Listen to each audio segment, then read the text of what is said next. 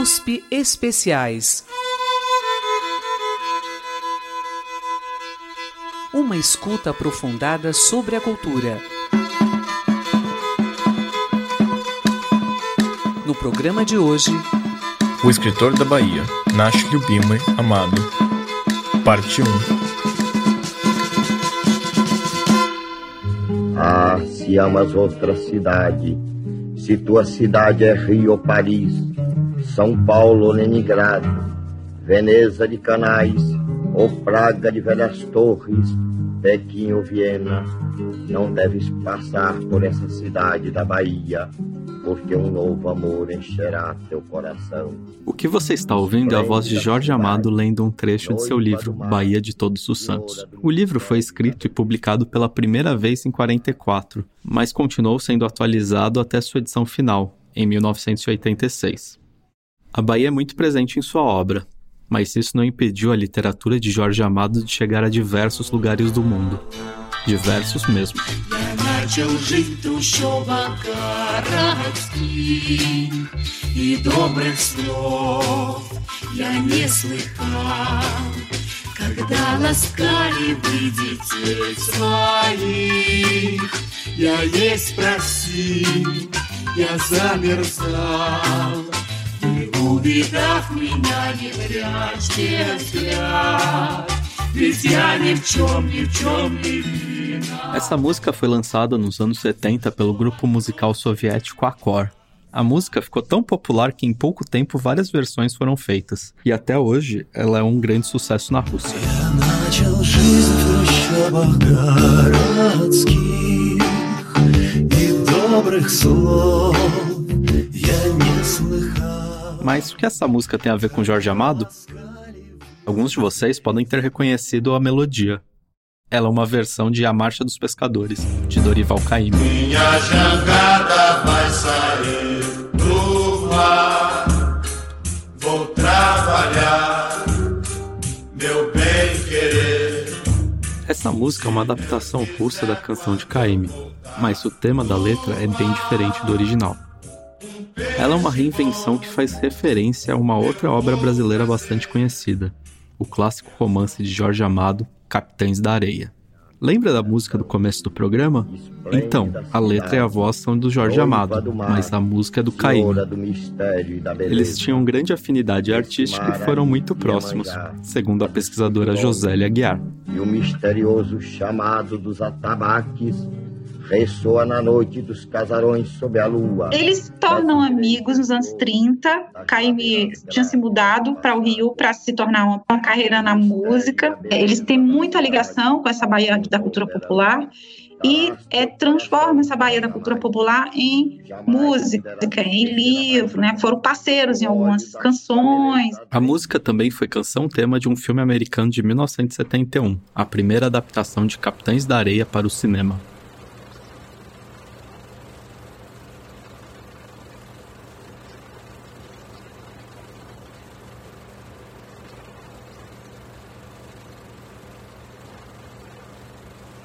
E eles ficam realmente muito próximos, a ponto de é, o Jorge Amado sempre pedir para produtores colocarem a música de Caymmi na, nos filmes, na, nas novelas. Isso a família do Caymmi me confirmou. Era realmente uma coisa muito quase que óbvia, assim, das pessoas adaptarem o Jorge Amado botarem a música do Caymmi.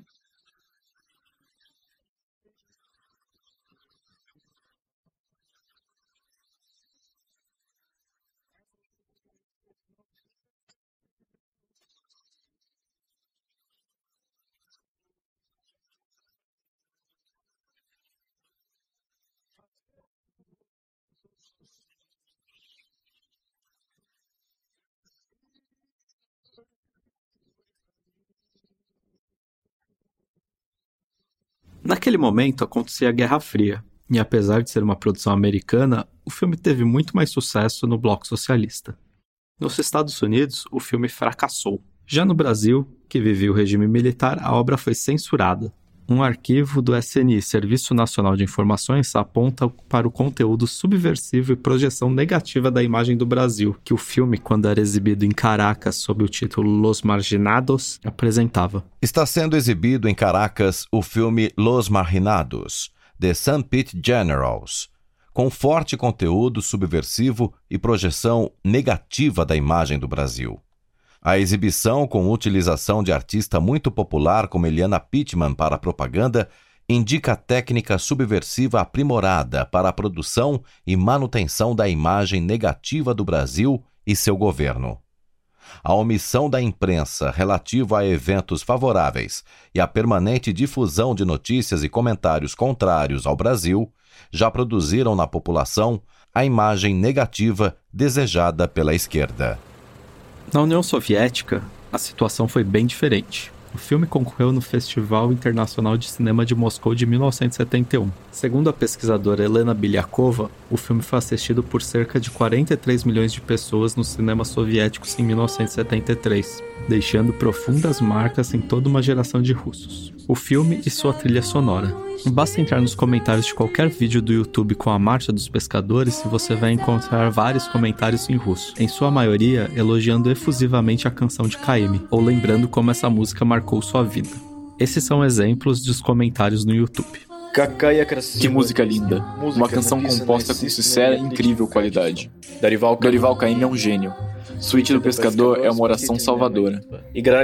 Nós tocávamos essa música na minha infância no pátio com meu violão e no espanhol inventado. Quantas lágrimas as meninas deixavam rolar. E nós imaginávamos ser aqueles capitães. Ah, minha infância. Quando eu era pequeno, meu pai costumava tocar no violão a versão soviética dessa música. Vou me lembrar dela até morrer. É uma música com alma. Queria que tivesse mais músicas assim. E também tem a reação de brasileiros confusos. É engraçado ver como os russos adoram esse filme. Eu me lembro de ter lido o livro na escola. O filme eu só fui me dar conta que existia agora. I didn't hope to find a Russian comment here. Hello from Brazil. Algum BR consegue me explicar por que só tem russo comentando esse vídeo? Alguém sabe o nome desse filme? Por que vinculam essa música à máfia russa? Vai pesquisar, seu Zé Preguiça. A versão russa de A Marcha dos Pescadores também é um elemento central de um filme de gangster pós-soviético chamado Brigada, em que um amigo do noivo, em seu casamento, a toca como referência às memórias da infância que os dois passaram juntos. Господа, минуточку внимания! Специально для тебя и для твоей красавицы жены Оленьки мы хотели спеть нашу любимую песню из детства.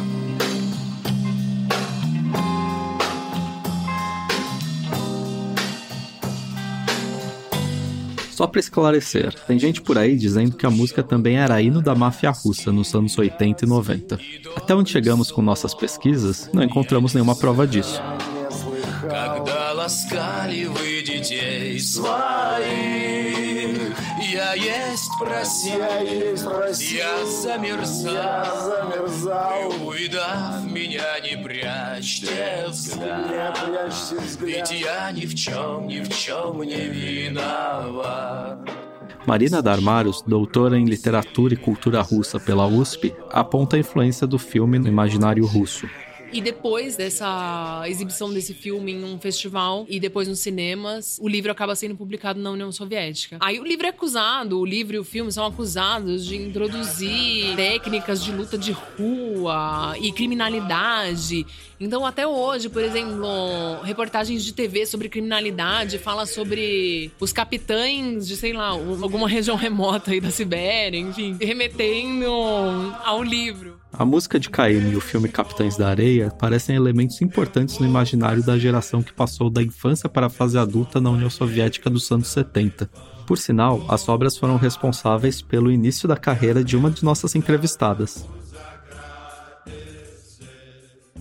Boa tarde. Em primeiro lugar, eu queria dizer que para mim é grande honra e prazer falar com os ouvintes brasileiros. Essa é a voz da pesquisadora russa da obra de Jorge Amado, Helena Bilyakova. Ela também já traduziu para o russo vários romances do autor, incluindo o próprio Capitães da Areia. Ela gentilmente aceitou conversar com a gente. O resto do tempo ela preferiu falar em russo, mas quis deixar esse recado em português para você. Por um lado, foi algo bem comum, mas por outro, e pode ser que eu esteja exagerando, foi uma maneira com que muitas pessoas da minha geração vieram a conhecer a obra de Jorge Amado. Era o distante ano de 74 e eu era uma aluna do ensino médio e nos cinemas estava passando um filme americano, Capitães da Areia. Eu não queria muito ir porque desde aquela época eu já não gostava muito da produção hollywoodiana, mas eu acabei indo mesmo assim e foi uma descoberta. Eu saí do cinema e não via nada, não escutava nada de tão impressionada que eu estava com o filme. Bilyakova nos conta também porque ela acredita que o filme fez tanto sucesso na União Soviética. Para começar, quando a gente via a nossa vida calma e tranquila e víamos o horror em que as crianças da nossa idade viviam, era uma sensação estarrecedora. Em segundo lugar, porque as personagens não eram vítimas, elas lutavam, elas não desistiam. Na literatura soviética daquele tempo, as personagens só pensavam, só refletiam sobre a dor. Que contraste, que diferença quando é uma personagem que luta, uma personagem ativa. Em terceiro lugar, o amor. Quando a Dora morre, é como se tivesse sido morto o próprio amor. Em último lugar, mas não menos importante, era a música de Dorival Caymmi. Como pôde esse homem compor de tal forma que, mesmo sem eu entender uma única palavra, a música como me tocava na alma? Durante todo esse tempo eu assisti ao filme mais de 100 vezes, porque depois da centésima vez eu parei de contar.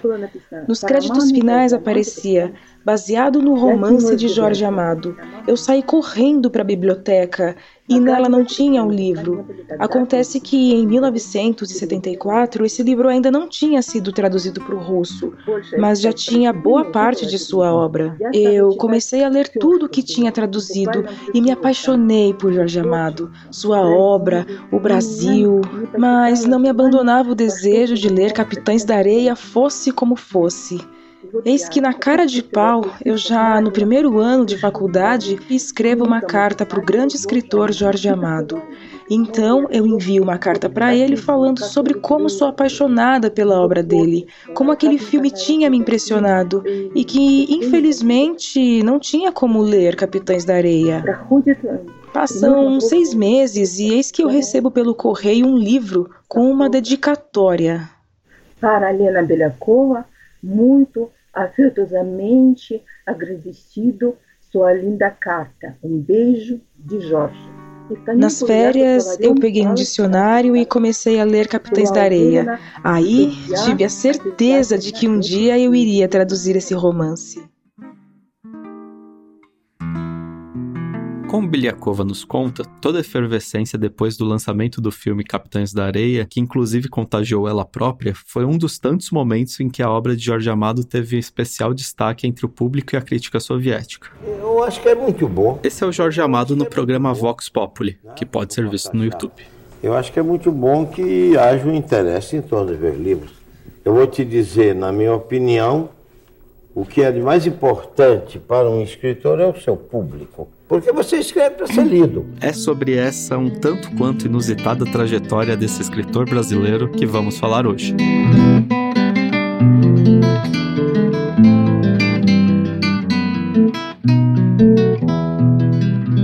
Jorge Amado nasceu no dia 10 de agosto de 1912. Ele foi chamado assim para homenagear um santo que dava nome à cidade vizinha, São Jorge de Ilhéus. Isso é o que conta Josélia Aguiar, que elaborou uma biografia do escritor. Essa cidade, aliás, será presença constante em sua obra. Foi para Ilhéus que a família de Jorge Amado se mudou quando começou a ganhar dinheiro com a agricultura. Depois, Jorge é enviado para Salvador para estudar num colégio de jesuítas. Ali desenvolveu seu interesse pela literatura. O Jorge Amado, ele é fascinado por romances desde a infância. E todos os relatos que eu encontrei são relatos de uma pessoa que ficava lendo romances e não, não necessariamente prestava atenção nas aulas. Assim, o ponto forte dele sempre foi isso de escrever. Né? Ele muito cedo começou a publicar em revistas literárias baianas, né? E, e mesmo na, na, escola, né, a imagem que tinha dele era de um leitor de romances, não era de uma pessoa exatamente aplicada nas disciplinas. Jorge consegue convencer os pais a mudá-lo de colégio, para um que não era em regime de internato. Nesse período, ele começa a frequentar a vida cultural de Salvador e se torna num jornal local responsável por comentários políticos, aos 15 anos de idade. Ah, eu vim para Salvador menino, com 11 anos de idade, 23. E aí começou a minha maravilhosa aventura da vida popular baiana, que dura até hoje. Eu comecei a viver misturado com o povo da Bahia, comecei a conhecer a Bahia, a cidade de Salvador por dentro, no contato diário e com todo com o povo, nas candomblés, nas feiras, no mercado, nos saveiros, viajando recôncavo, começando essa amizade que se tornou realmente íntima entre eu e o povo da Bahia. Os problemas com o estudo levam então a outra mudança. Ele estava quase perdendo de ano quando, num acerto com o pai dele, ele vai morar no Rio de Janeiro. Ele quer trabalhar e ele também faz uma coisa que existe naquela época, eles chamam de preparatórios que é uma forma de você se recuperar nas disciplinas que você tem nota baixa, para você poder concluir o, o curso médio, né? E poder fazer o vestibular. Então, ele tem, ele consegue passar, consegue passar, inclusive, no vestibular para direito. E também o que a gente sabe é que ele, na faculdade de direito, também não era assim tão aplicado. Ele queria escrever romance. No Rio de Janeiro, é recebido pelo primo Gilberto Amado, que trabalhava no jornal O País. Jorge também passa a trabalhar no jornal, até o seu fechamento pelo governo Vargas, no contexto da Revolução de 30. Se por um lado o Brasil viveu um tempo conturbado, a crise internacional daquele período abriu uma oportunidade de crescimento para a indústria nacional do livro, Assim, Jorge lançou seu primeiro romance, O País do Carnaval, em 1932. O livro teve mais de uma tiragem, mas não foi um grande sucesso comercial, mas já traz a marca de um projeto de literatura do autor. Nele, na folha de rosto, já anuncia suas próximas obras, e já no ano seguinte, o autor publica seu segundo romance, Cacau. Esse sim um sucesso comercial.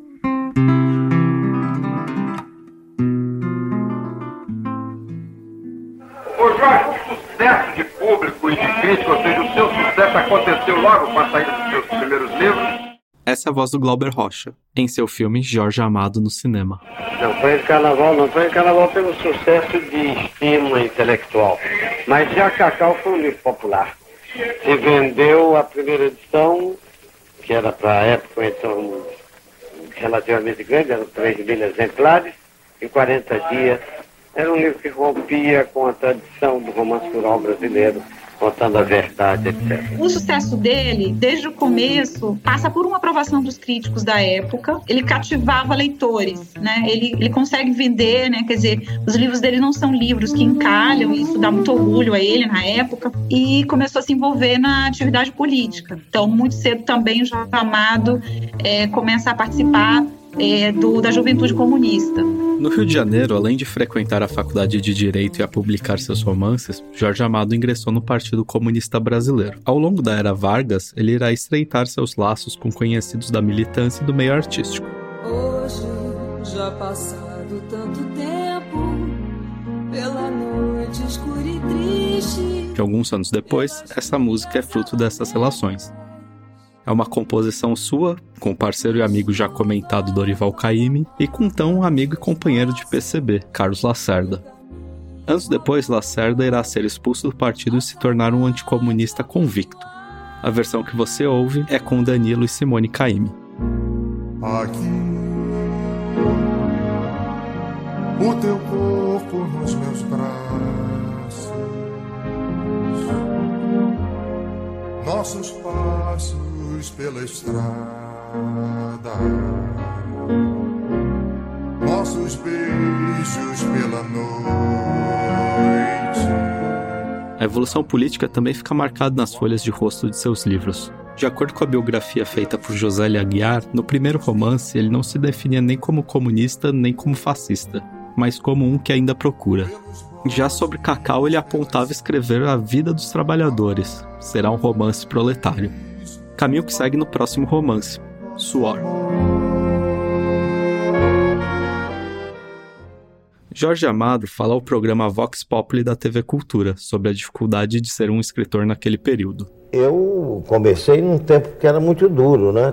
Tentar ser um escritor profissional sem ser um escritor comercial. sem trair o meu compromisso com a realidade brasileira, com o povo brasileiro, com a luta do povo brasileiro, procurando ser intérprete desse povo e levar adiante essa luta. Ele diz que os, os leitores dele são jovens trabalhadores, né? Ele é muito identificado com o romance proletário. Tem algumas editoras já na época brasileiras de esquerda que começam a publicar esses livros. A partir da década de 1930, a literatura proletária passou a seguir o modelo do realismo socialista. Esse foi um conceito moldado no regime stalinista que procurava reconstruir a arte, de forma a colaborar com o regime. Assim, os artistas tinham como tema a vida dos trabalhadores e trabalhavam com imagens realistas, sem muito espaço para metáforas ou abstrações. Depois, anos mais tarde, eh, pesquisando, eu encontrei uma coleção dessa no apartamento que foi dele no Rio de Janeiro, que hoje ainda existe. O atual morador né, do apartamento manteve a biblioteca como ele encontrou. Jorge Amado era um grande leitor de romances desde a juventude, mas seu interesse pela literatura estrangeira e a vontade de ter uma obra reconhecida internacionalmente se confundiu com sua vida política. O PCB, fundado em 1922, passou grande parte da sua existência proibido. Pouco depois da entrada de Jorge no partido, Luiz Carlos Prestes assumiu a direção. Em 1935, os comunistas lançaram um fracassado movimento revoltoso para tentar depor Getúlio Vargas. Com o fracasso, o governo respondeu com uma forte repressão contra militantes do partido. Jorge Amado teve então sua primeira experiência na prisão, que durou apenas 10 dias. Solto, o autor parte para um breve retiro no interior de Sergipe. Termina outro romance, Mar Morto, e quando o clima político se acalma, segue para uma viagem internacional por vários países americanos, do Uruguai aos Estados Unidos. Para o escritor, então com 24 anos, a viagem resultou em vários acordos para publicações. Nela também terminou seu novo livro, Capitães da Areia. Aliás, a professora Beliakova tem uma teoria interessante sobre as ligações estrangeiras dessa obra. Claro que para mim Capitães da Areia é um livro especial, então eu juntei todo o material que eu pude sobre esse livro. Em 1982, Jorge Amado dá uma entrevista dizendo que gostou muito de um livro chamado A República dos Vagabundos, que esse livro influenciou ele bastante e que ele mesmo chegou a traduzi-lo para o português. Eu fui pesquisar e não existe nenhuma menção ao fato de que Jorge Amado tenha traduzido A República dos Vagabundos. De que língua ele traduziu? Ele não falava russo. Essa dúvida me consumiu por muito tempo. Então, quando eu fui para o Brasil pela primeira vez em 2010, eu compartilhei essas questões com uma amiga minha, Zóia Prestes, filha de Luiz Carlos Prestes, e ela me sugeriu: que tal a gente passar na Biblioteca Nacional e dar uma olhada no catálogo? E aí a gente encontrou República dos Vagabundos, tradução de Jorge Amado. E agora o que fazer? É claro que eu quero fazer o cotejo desse livro. E mais uma vez me ajudou demais a Zóia, que procurou esse livro na internet e me presenteou. Então eu voltei para a Rússia com esse livro já sabendo que foi Jorge Amado que o tinha traduzido. Próxima pergunta. Em 1937, existia alguma tradução desse livro para o espanhol? Eu imaginava que, como ele traduziu alguns outros livros do espanhol, ele poderia ter traduzido esse também. Felizmente, hoje em dia dá para encontrar quase tudo na internet. E sim, esse livro existe e foi claramente ele quem Jorge Amado leu. E ele o impressionou tanto que, às vezes, me perguntam: qual é o paralelo? Qual é a relação entre esse livro e Capitães da Areia? Sem dúvida, Jorge Amado via essas crianças na rua e queria que a vida delas mudasse. E eu acho que o Jorge olhava esses meninos e não queria que eles virassem bandidos, ladrões, mas que se tornassem, assim como na República dos Vagabundos, escritores, cientistas, artistas. E esse desejo acabou se refletindo em Capitães da Areia. E ele sempre diz né, que esses livros eram uma influência muito grande assim como livros de autores latino-americanos, o Romance de la Tierra. Você também percebe, além de uma ligação dele com a literatura proletária, uma ligação dele com a literatura latino-americana. Não foi só Jorge Amado que desenvolveu um grande interesse pela literatura latino-americana e buscou entrar em contato mais próximo com ela. Lá longe, na União Soviética, muitas pessoas estavam fazendo o mesmo, como explica a professora Beliakova. A história começa em 1918, quando o escritor Maxim Gorky funda a editora Literatura Mundial. O objetivo dessa editora é apresentar a literatura mundial aos leitores soviéticos, desde os primeiros clássicos até as obras contemporâneas. E foram criados departamentos em função das línguas. O departamento espanhol e latino-americano era presidido por Davi Vygotsky, e ele começa uma procura por escritores latino-americanos com uma visão próxima às deles. Quando alguns brasileiros iam para a União Soviética, ele se encontrava com eles, por exemplo, a Tarsila do Amaral, e provavelmente foi ela quem falou para ele da existência desse jovem escritor Jorge Amado. Na época, 1934, ele tinha acabado de começar sua carreira, tinha publicado apenas seus dois primeiros livros. Davi Vygotsky escreve uma carta a Jorge Amado e logo recebe uma resposta, e então Amado envia para ele primeiro cacau e depois suor. A primeira menção a Jorge Amado aparece na revista Literatura Internacional, na qual trabalhava o próprio Vygotsky e na qual ele publicou também outros trabalhos de outros autores brasileiros. Então, na revista Literatura Internacional, surge uma nota dizendo, abre aspas, tem no Brasil um jovem e talentoso autor que escreveu obras ideologicamente próximas a nós, Cacau e Suor. Naquele tempo, é muito provável que Jorge Amado sequer imaginasse a relação tão próxima que teria com a União Soviética e a influência que esse país teria na sua própria obra. Mas isso é assunto para daqui a pouco. No Brasil, Jorge Amado é preso novamente quando retorna daquela viagem pelas Américas. Capitães da Areia chegou a ser lançado, mas acaba proibido. Depois de solto, Jorge parte para o exílio na Argentina, enquanto aprofunda seu envolvimento com o comunismo. Em 45, ele tinha acabado de publicar no Brasil a biografia do Luiz Carlos Prestes, que era um livro que ele tinha lançado três anos antes em espanhol, né? Durante o exílio, ele morava entre Argentina e Uruguai. Esse livro sai primeiro em espanhol e somente depois, no momento da reabertura em 45, ele é, consegue publicar a versão em língua portuguesa. Então, ele é realmente uma figura muito identificada com o partido. Com a Segunda Guerra Mundial, e a luta contra o nazifascismo, a relação entre os comunistas e Getúlio Vargas muda. E com a democratização, novas possibilidades surgiram para os comunistas ele passa por uma trajetória de militância que culmina com a eleição dele, em 1945, uma vaga como deputado constituinte por São Paulo, né, que era onde ele estava morando naquele momento. E ele é escolhido pelo partido justamente porque eles viam Jorge Amado como uma figura já de popularidade entre os intelectuais. Né? Queria chamar a atenção para o fato de que, nesse mesmo momento, o Graciliano Ramos se candidata e não ganha eleição. São perfis muito diferentes. Então, realmente, o Jorge Amado tem essa popularidade. Mas a legalidade do PCB, assim como o mandato de deputado de Jorge Amado, não durou muito tempo. Então, ele tem esse momento entre 46 e 48 como constituinte, quando eles todos são caçados e ele vai para o exílio, 48, morar em Paris, fica os primeiros dois anos em Paris e depois ele vai morar na Tchecoslováquia. E interessante que é nesse momento de exílio que ele mais consegue entrar nos mercados comunistas. É, ou seja, ele passa a ser, a partir desse momento, uma figura do comunismo internacional. Ele antes era uma figura do comunismo brasileiro, mas no momento que ele vai em 48 para o exílio, ele se torna essa figura do comunismo internacional com vários contatos, por exemplo, o Neruda, o Guilhem, o próprio Arenburg, que é escritor soviético, que, de quem ele se aproxima bastante, que é uma figura muito popular na União Soviética nesse momento ele escreve que um dos sonhos dele quando se muda para Paris era conhecer o Ilya Ehrenburg. E, e, isso acontece. É a partir dessa amizade dele com Ehrenburg que as obras dele realmente deslancham no mercado soviético. Ele era muito importante.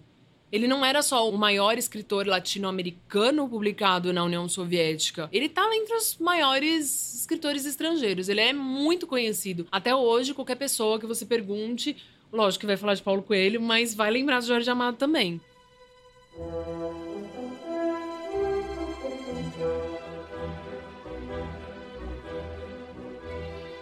Com a cassação do mandato e o exílio, Jorge Amado segue para a Europa. Essa mudança contribuirá por torná-lo mais conhecido no exterior, e principalmente do outro lado da cortina de ferro. A partir dos novos laços com autoridades intelectuais socialistas, Jorge Amado finalmente é publicado na Rússia. O autor, que nos últimos tempos se dedicara muito à política, tenta voltar a escrever e vai realizar uma obra exaltada como o primeiro romance proletário da América Latina. Já voltamos, é no próximo bloco.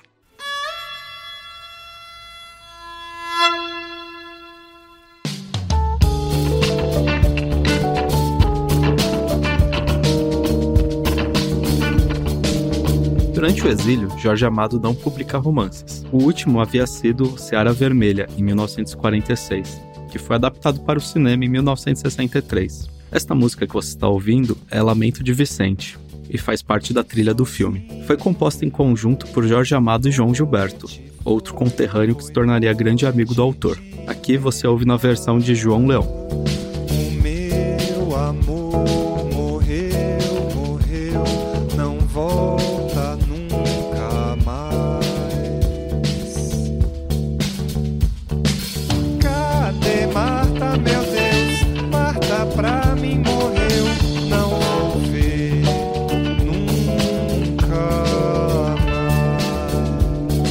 curiosidade.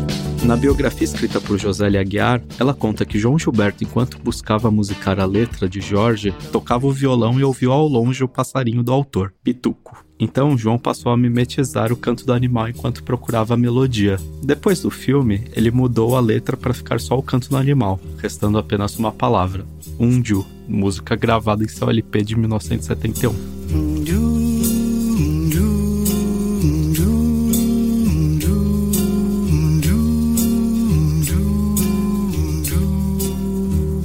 Com a cassação de seu mandato em 1948, Jorge Amado segue para um novo exílio. Sua primeira parada é em Paris. A ida também era interessante ao partido, pois o militante gozava de algum prestígio entre os franceses. Cacau havia sido publicado por lá e recebido elogios. Assim, o escritor e militante podia fazer uso político de seu período na Europa.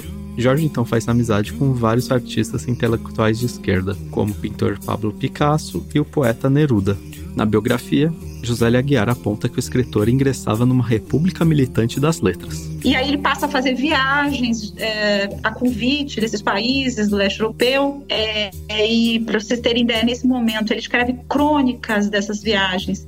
Que depois ele reúne num livro chamado O Mundo da Paz. Essas viagens deram a oportunidade tão esperada dele conhecer além da cortina de ferro. A primeira parada foi em Praga. As impressões foram as melhores possíveis.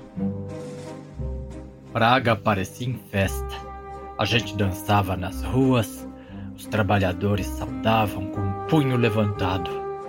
Imagino qual não seria a surpresa do leitor de um desses jornais ao desembarcar em Praga e não encontrar a rua atulhada de policiais armados até os dentes.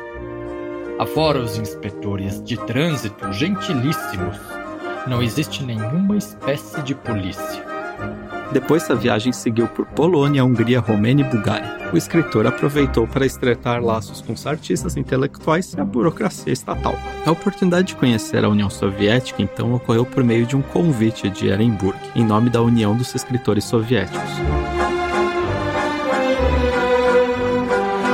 A expectativa era grande, como escreveu em O Mundo da Paz. A medição da minha viagem me embargava. Sentia-me nervoso e impaciente. O destino da minha viagem era a União Soviética. Sonho acalentado durante anos e anos. Toda a alegria dessa viagem me possuía e eu pesava o que a União Soviética significava nos dias de hoje para todos os homens que amam o progresso, a cultura e a humanidade. Meu nome é Raquel Torres, eu sou professora no momento da MF José Alves Pereira, que é uma escola pública da região de Campinas, de um bairro de ocupação. E eu também sou doutora pela USP. Eu defendi a tese sobre relatos de viagem de brasileiros que viajaram para a União Soviética na época da Guerra Fria. Um desses relatos foi o relato de Jorge Amado. Ele é dividido em duas partes. A primeira parte é uma descrição da sua viagem, das suas ideias sobre a União Soviética. E a segunda parte se remete às descrições de suas viagens pelas chamadas democracias populares. O Jorge Amado ele informa na nota do livro que ele escreveu esse relato estando hospedado no Castelo da União dos Escritores Tchecoslovacos entre dezembro de 1949 a janeiro de 1950. Uma pausa para falar sobre esse castelo. Durante seu exílio em Paris, Jorge Amado fez algumas viagens para o outro lado da cortina de ferro. Segundo Jorge Amado, uma biografia de José L. Aguiar, quando ele retorna para Paris no começo de 1950, junto da sua companheira Zélia Gattai, eles são levados para uma delegacia, onde são avisados que devem deixar a França. São expulsos de seu exílio e não tem muito mais onde ficar, então recebem um convite para ficar num castelo próximo a Praga, que o regime comunista local havia adaptado para moradia de escritores. Lá, o casal Amado teve a oportunidade de estreitar laços com autores locais ou comunistas vindos de outros lugares.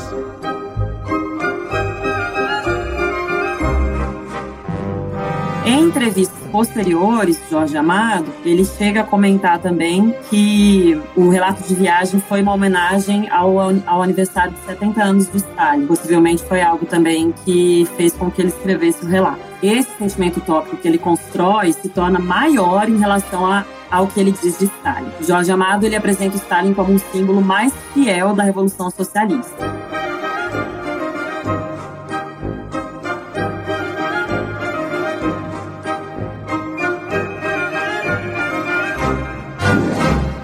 Ressalva: naquele tempo, ser stalinista não tem o peso que tem hoje. Stalin era o comandante que derrotou os nazistas, líder de uma das superpotências. Também o equivalente ao prêmio Nobel soviético era chamado de Prêmio Stalin, que depois teve que mudar o nome para Prêmio Lenin. Aliás, Jorge Amado ganha esse prêmio em 1951. Décadas depois, Jorge Amado comenta brevemente sobre isso no programa Agente de Expressão, disponível no YouTube. Em geral, eu não me arrependo das coisas que eu fiz, seja dos acertos, seja dos erros. Você falou de minha militância comunista, que eu me orgulho muito. Mas eu fui stalinista, quer dizer, eu jurava por Stalin, eu achava que Stalin era o maior homem do mundo, tudo isso. Não me voto o desprezo por isso, porque eu fui de uma forma correta e generosa. Eu achava isso. Eu achava que Stalin era isso. Eu não fui por nenhum interesse mesquinho imediato, porque se fosse por interesse mesquinho, eu não estava lutando do outro lado. Mas isso não invalida que no período do exílio, Jorge Amado era muito comprometido com o comunismo soviético. De todas as narrativas que eu analisei, e incluindo as narrativas dos escritores comunistas, o relato de Jorge Amado é o que certamente é o mais propagandístico e o mais panfletário em relação à imagem de Stalin e à imagem da União Soviética. Tem uma pesquisadora, Sarah Davis, ela faz um estudo sobre o culto à personalidade e ela diz que o culto ao Stalin ele pode assumir características próprias de acordo com a pessoa que, que realizava esse culto. Então, nas palavras do Jorge Amado, é perceptível ver que ele, ele constrói essa ode ao Stalin, atribuindo a ele elogios que são mais vinculados ao desenvolvimento da cultura, da ciência, da perpetuação da paz, que é a, a utopia do Jorge Amado. Então, ele utiliza o símbolo do Stalin para promover o objetivo que ele quer para a sociedade.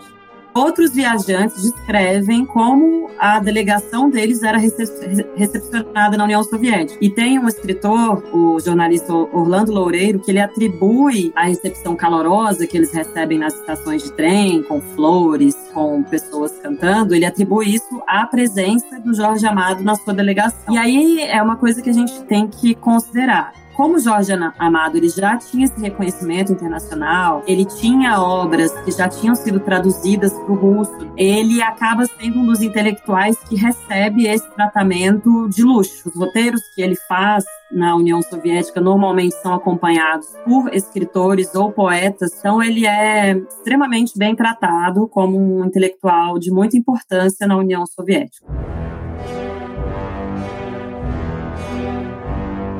Nesse momento da vida do Jorge Amado, ele é defensor da ideia de que a literatura deve ser escrita em função das questões da população. Ele afirma que nenhum escritor, assim como nenhum artista ou cientista, pode se situar acima do conflito atual da Guerra Fria, e justamente por conta disso o escritor deveria tomar partido. Tem alguns escritores que até comentam nos seus relatos que são contra essa ideia do Jorge Amado. O próprio Graciliano Ramos e o Marcos Rebelo se colocam contra esse movimento, mas sempre com muito respeito em relação ao Jorge Amado. Eles sempre consideram que são amigos porém discordam em relação ao realismo socialista. Jorge Amado ele defende em diversos momentos que a cultura soviética havia sido democratizada, com maior acesso dos soviéticos às casas de cultura, teatros, museus, e ele também dá uma ênfase maior à questão da educação, ao combate ao analfabetismo, ao acesso à educação pública obrigatória por toda a população, à excelência das universidades, a valorização da mulher dentro da educação. E nesses momentos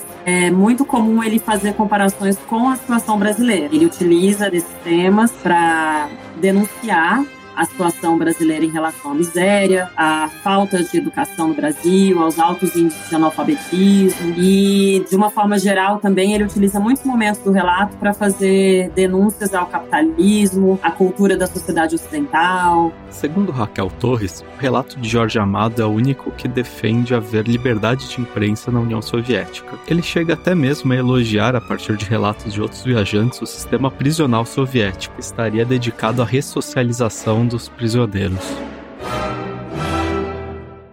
Tem um momento muito sutil no livro que ele reclama do clima de subserviência dos funcionários do hotel que ele está. E ele logo justifica, dizendo que isso seria resquício da cultura czarista e que os jovens funcionários do hotel não tinham mais esse ar de subserviência. Então, o Jorge Amado, em alguns momentos, afirma que a sociedade soviética já estava liberta das diferenças de, da luta de classes e que o clima na, na União Soviética seria de paz e de solidariedade entre os povos. Tem uma citação que resume bem o sentimento de Jorge Amado em relação ao regime soviético e à União Soviética. Ele diz: Não há sentimento mais nobre nos dias de hoje, no coração de qualquer homem, do que o amor pela União Soviética.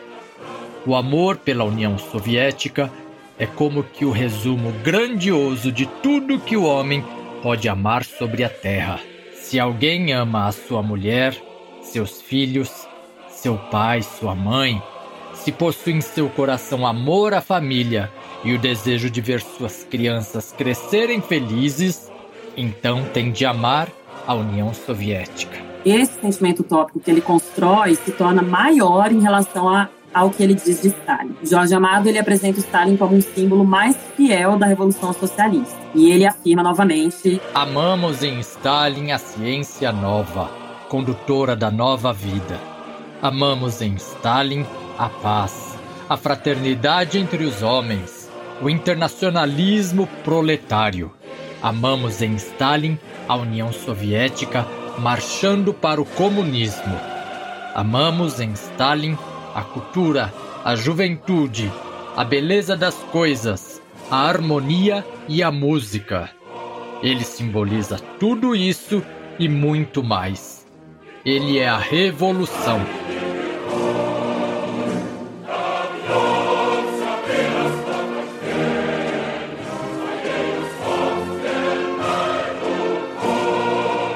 Uma das conclusões que o meu trabalho com os relatos de viagem chegou é que o Jorge Amado ele é um dos símbolos mais fortes de intersecção entre escritores viajantes que foram para a União Soviética, principalmente nos anos iniciais da década de 1950, que é o momento que ele está exilado. Ele aparece como a pessoa que recepciona os viajantes brasileiros em Praga, antes de continuarem a viagem para a União Soviética.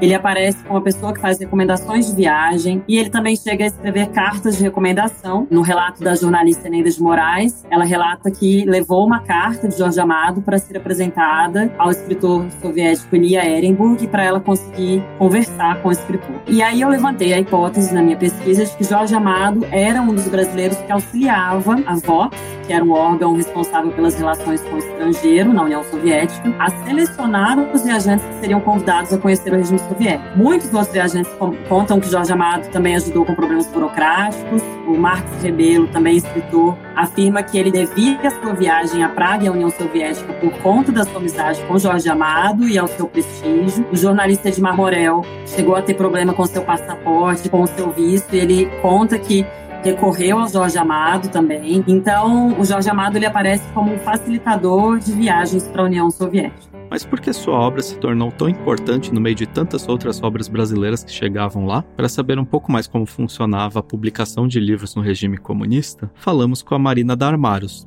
doutora em Cultura e Literatura Russa pela USP. Durante a União Soviética, Essas obras todas, claro, que passavam por diversos filtros. Com certeza pelos filtros da União dos Escritores, por essas discussões, por esses editos que eles emitiam. Com certeza ela passava por todos esses filtros antes de ser decidida pela publicação delas. Por exemplo, a biografia que o Jorge Amado escreveu sobre o, o, Luiz Carlos Prestes demorou um tempão para ser publicada. E quer coisa mais em linha com o partido do que essa biografia? Mas o toque do exótico dele e tudo isso também fez os, os soviéticos amarem o Jorge Amado. É claro que o Jorge Amado tinha uma tiragem enorme, gigantesca, que não se compara com as tiragens do Brasil, que são tiragens de centenas de milhares de livros a cada edição. Então, nesse sistema em que o que importava não era o mercado, aquilo que o partido deixava entrar, aquilo que os gatekeepers, que a inteligência deixava entrar no país, a partir do momento que entrava, Aí o mercado passava a importar. Muita coisa era publicada às pressas, porque existia uma disputa entre as editoras para essas publicações saírem. Então a importância do Jorge Amado era muito grande, apesar de ser um sistema diferente de, de valores no mercado editorial. Já no começo da sua carreira, ele era ideologicamente próximo aos soviéticos. Essa é Helena Biliakova, professora, pesquisadora e tradutora da obra de Jorge Amado para o russo. Porque ele escrevia sobre camponeses, a luta de classes, e era bem aquilo que a União Soviética queria. E é claro que um fator decisivo era seu talento, até porque, ao mesmo tempo, Vygotsky também tinha publicado um poema de Mário de Andrade e os trechos de um livro de Otávio Brandão. Mário de Andrade é de um modernismo que para o leitor soviético era selvagem e radical demais. Otávio Brandão já era soviético demais, ou seja, não era nada de novo. Então as obras eram ou tão inovadoras que se tornavam de difícil assimilação, ou tão parecidas que não tinham nenhum atrativo. A parte dele como criador acaba sempre superando a parte dele como político. Tem coisas que são do inconsciente dele, tem coisas que são da subjetividade dele. Sempre tem alguma coisa que escapa. Ele não segue totalmente o modelo, né? E isso, às vezes, até é visto como fugir um pouco dos padrões, né? Que, que são exigidos e, ao mesmo tempo, aquilo que torna ele um escritor até mais popular, né? Essa é Josélia Aguiar, autora de Jorge Amado, uma biografia. Ela também aponta que o estilo dele ao trabalhar com temas sociais contribuiu para o destaque que alcançou entre os soviéticos. Muitas vezes, alguns dos livros tinham uma conotação político-partidária maior, mais forte, mas isso não faz com que o livro se torne totalmente um livro político-partidário. E isso é uma coisa que muitos leitores e muitos críticos vão observar ao longo da trajetória dele. O próprio Jorge Amado fala sobre esse aspecto de suas primeiras obras em entrevista para o programa Vox Populi, da TV Cultura disponível no YouTube. Eu acho que os outros livros meus eu definiria, sobretudo, é, os seis primeiros, os sete, Cacau, Suor, Maria do Carnaval, Jubiabá, Mar Morto, Capitães de Areia, como um livro de um realismo romântico, que se tivesse que defini-los. Mas eu sou muito contra essa definição. Ela não segue exatamente a risca, né? Os preceitos do realismo socialista. E dentro daquelas obras, enfadonhas algumas, essa obra se destacava, porque trazia um mundo completamente à parte. Muitas pessoas do leste europeu dizem que liam os livros dele porque, dentre aqueles que eram permitidos, eram livros que fugiam daquele padrão, ou seja, que falavam da vida de uma maneira mais exuberante, né? Meu pai Xangu, é meu pai Xangu, é meu pai, é meu pai Xangu, é meu pai, é meu pai Xangu, é meu pai, é meu pai Xangu, Protege teu filho, Oba de Xangu, seu Oba Otum, Onicoí, que tanto precisa, precisa de ti, pro canto compor, pra canto cantar, o canto em louvor das graças da flor, da terra do povo e do mar da Bahia. Já o amado era único ele nos mostrava o Brasil e os brasileiros, e não apenas quaisquer brasileiros, mas o brasileiro do povo. E esse quadro que ele desenhava agradava muito aos russos, porque esse caráter único, essa diferença de nós, era a diferença que nós queríamos. E é por isso que nós o líamos com tanta alegria, o que por um lado era tão diferente de nós e por outro era aquilo que já nos era tão próximo e sempre compreensível. A obra de Amado tem muito humanismo. Ele ama o que tem de humano nas pessoas. Ele ama seus personagens. O que mais? O coletivismo.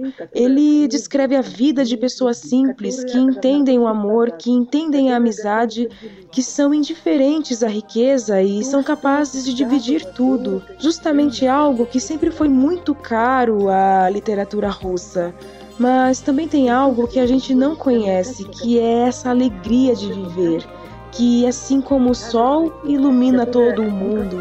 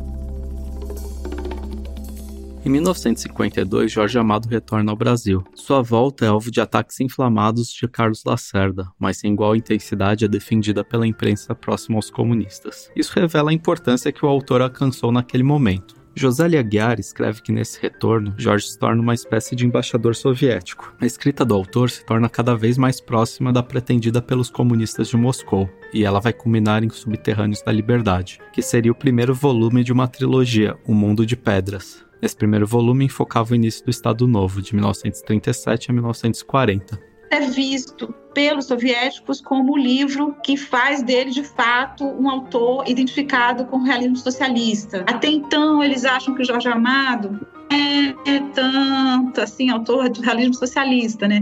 Esse livro é apresentado como um livro em que ele está realmente imbuído, enfim, dos ideais, né, do, apregoados, né, pelo pelo realismo socialista, né? É, é, ideais estéticos, né? E não foram só os soviéticos que achavam isso do romance. O próprio Jorge Amado, em entrevista à Vox Populi na Cultura, já nos anos 80, comentava o seguinte: Eu acho que eu tenho um livro que pode ser considerado um livro do realismo socialista. É o Subterrâneo da Liberdade. Tudo que está ali, eu tenho muito orgulho de ter escrito esse livro e de ter mostrado um pouco da luta do povo brasileiro contra o Estado Novo. Em Moscou, os preparativos para o lançamento desse livro foram bem agitados. Eu li praticamente todos os artigos na Rússia sobre Jorge Amado e vi que em um artigo comemorativo, Yuri Dashkevich, que na época era vice-presidente do jornal Literatura Estrangeira, lá para os anos 70, 80, escreveu um artigo em que descrevia com que pressa eles traduziram os Subterrâneos da Liberdade. Jorge Amado enviava aos pedaços os manuscritos para Moscou e eles traduziram os manuscritos com muita, muita pressa. Queriam inclusive publicar a tradução antes da publicação do original no Brasil. E cada uma das partes foi traduzida muito apressadamente por cada um dos diferentes tradutores nessa época. Jorge Amado recebe uma autorização para voltar à sua pátria, retorna ao Brasil e lá muda uma parte do romance.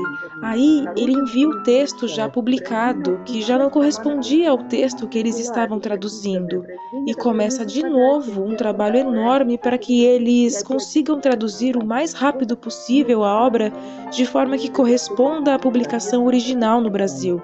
E foi por isso que a publicação da tradução de Subterrâneos da Liberdade se atrasou um pouco em relação à publicação no Brasil.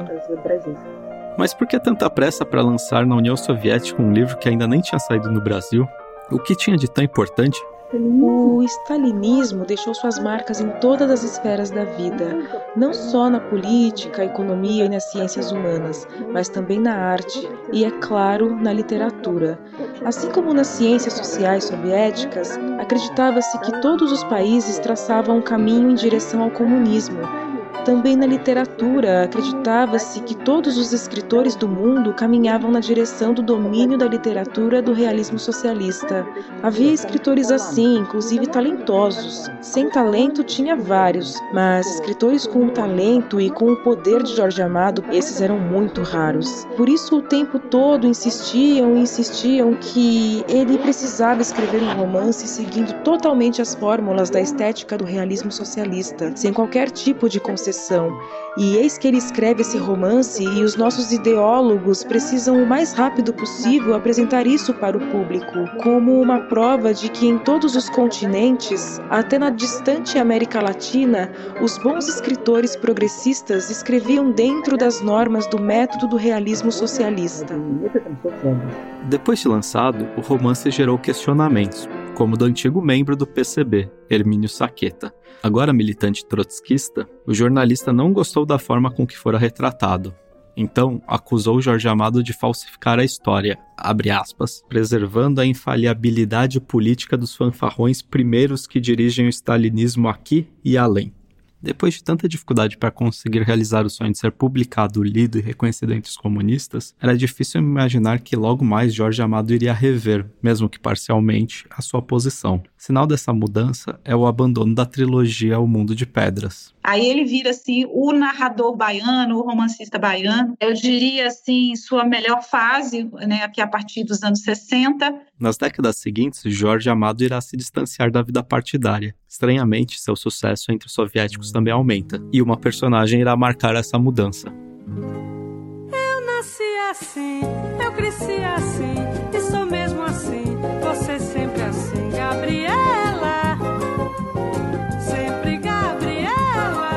próximo programa, vamos falar da mudança da obra de Jorge Amado, seu distanciamento do realismo socialista e da vida partidária.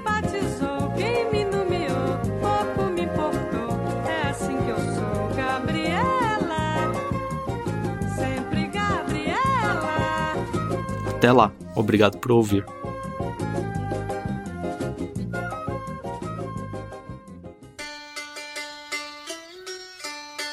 Produção e roteiro: Paulo Calderaro e Thales Figueiredo. Edição: Paulo Calderaro. Finalização de áudio: Beatriz Jusca. Gravação de áudio adicional: Maria Kaufmann. Locução adicional: Cido Tavares, Johnny Cavalcante, Paulo Calderaro, Gustavo Xavier. Pesquisa musical: Gustavo Xavier, Vitor Ramires, Raquel Novaes e Eduardo Oliveira. Apresentação: Thales Figueiredo. Para esse programa também foi fundamental consultarmos as obras das nossas entrevistadas. O livro da Josélia Aguiar, Jorge Amado, uma biografia, saiu pela editora Todavia. As teses de doutorado da Marina Darmaros e da Raquel Torres estão disponíveis no site Teses USP.